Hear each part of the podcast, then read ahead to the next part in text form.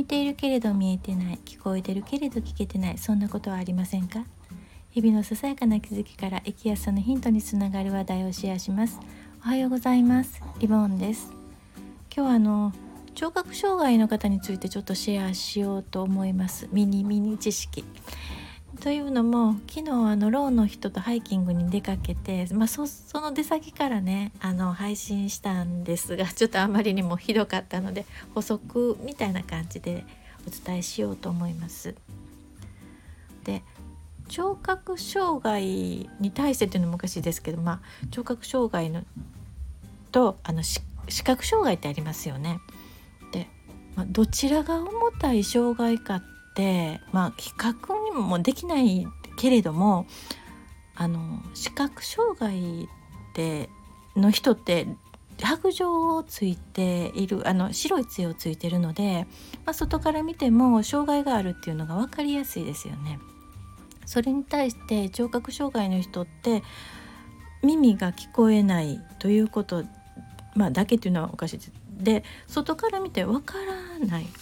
で視覚情報ってすごいたくさんあるので視覚に障害があるとすごく不自由で聴覚はそうでもないんじゃないかなって思われがちじゃないかなと思うんですが私がその関わる中で感じるのは耳から入る情報ってものすごいたくさんあるなって思うんです。例えば私たち意味のわからない単語があったとしても、まあ、前後の文で理解したりしませんか？あのはっきりわからないけども大体こういう意味かなっていう風な理解すると思うんですけどこれがろうの人は難しいんですね。で例えば本とか新聞とかを、ま、主体的に能動的にずっと読んでって情報を得るそういうことができるのであればまあうん、あの大丈夫かもしれないけれども、まあ、テレビ見てね、まあ、テロップも出てるのであの情報は得られるけれどもずっとそそればっかり見てるわけにもいかないっていうことともう一つはあのろうの人の言葉、まあ、手話の中に「あの手におは」がないんですね。まあ、手におはに変わるようなうなずきとか表情とかはあるんですがその単語単語をつなぎ合わせてその間に表情とかうなずきで手におはに変わるものがあのなるのでねその文章的には手におはを使うのがすごく、まあ、苦手な方が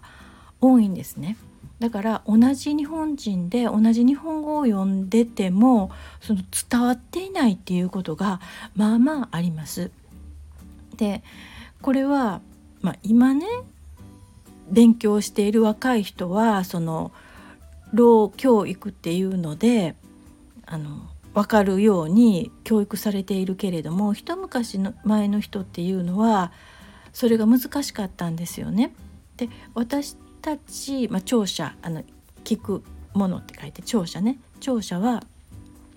国語ってあったじゃないですか日本語に日本語を勉強する国語。でそれに対してろうの方は手話を使う手話言語で手話言語に対する国語的なものがないそういう時間が持ってなかったんですよね。だから読む力っていうのが難しかったというふうに思います。今はまあノートテイク大学行くにも高校でもねノートテイクだとかその声に匹敵するような聴覚に匹敵するようなサポートをしてもらえるけれども昔の方は難しかったんですね。でここで何をお伝えしたいかっていうと例えば手話ができなかったとしてもサポートする場面ってあったりしますよね。その時に筆談とかっていうのがあると思うんですが筆談でもその長い文章とか難しい文章でなくてなるべく噛み砕いて分かりやすくっていうのね。で昨日私がその箕面の滝の横のお手洗いが、まあ、お城みたいですごい風情があるねっていうことを伝えたくて、まあ、風情があるって風情があるお手洗いやねっていうのにそうだ風情ってどういうふうに手話で表すんだろうと思って手話では風情があるってどうすればいいのって聞いたら、まあ、指文字で聞くと風情っていう単語はないわみたいな。何それみたいなね。じゃあ私がその雰囲気のいいお手洗いって言ったんですけど雰囲気がいいのと風情があるのとは微妙に違いますよね。例えば私がその時にうん昔の雰囲気が伝わってくるようなうん建物の中にあるお手洗いって言えばまあちょっとは通じたかもしれないけれどもそこのところで微妙なあの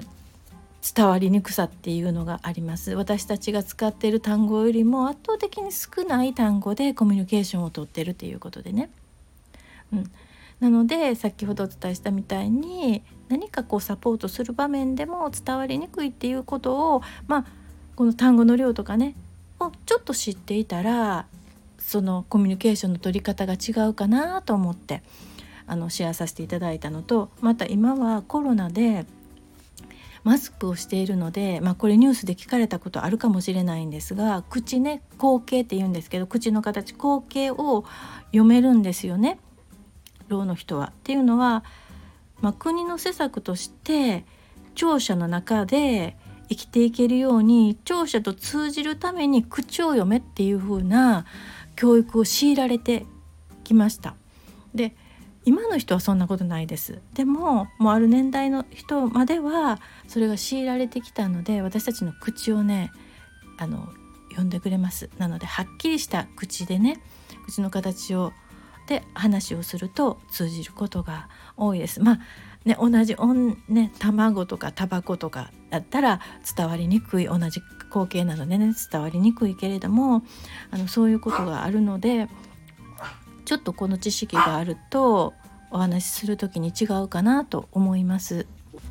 それと先ほどあの私単語量が少ないって言いましたけれども能力の高い低いとかとは全く関係ないです。あのろうの方はバリエーション豊かな表情がまあ含まれたね手話を本当に使われるので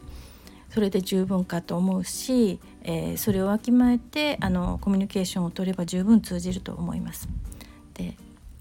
障害って一口に言ってもたくさんいろいろあると思います。でまた朦朧っていう障害もあります。目も見えず耳も聞こえないっていうねそういう障害もあるんですがそれはまた別の機会でシェアできたらなと思います。今日も最後まで聞いていただいてありがとうございました。ではまた。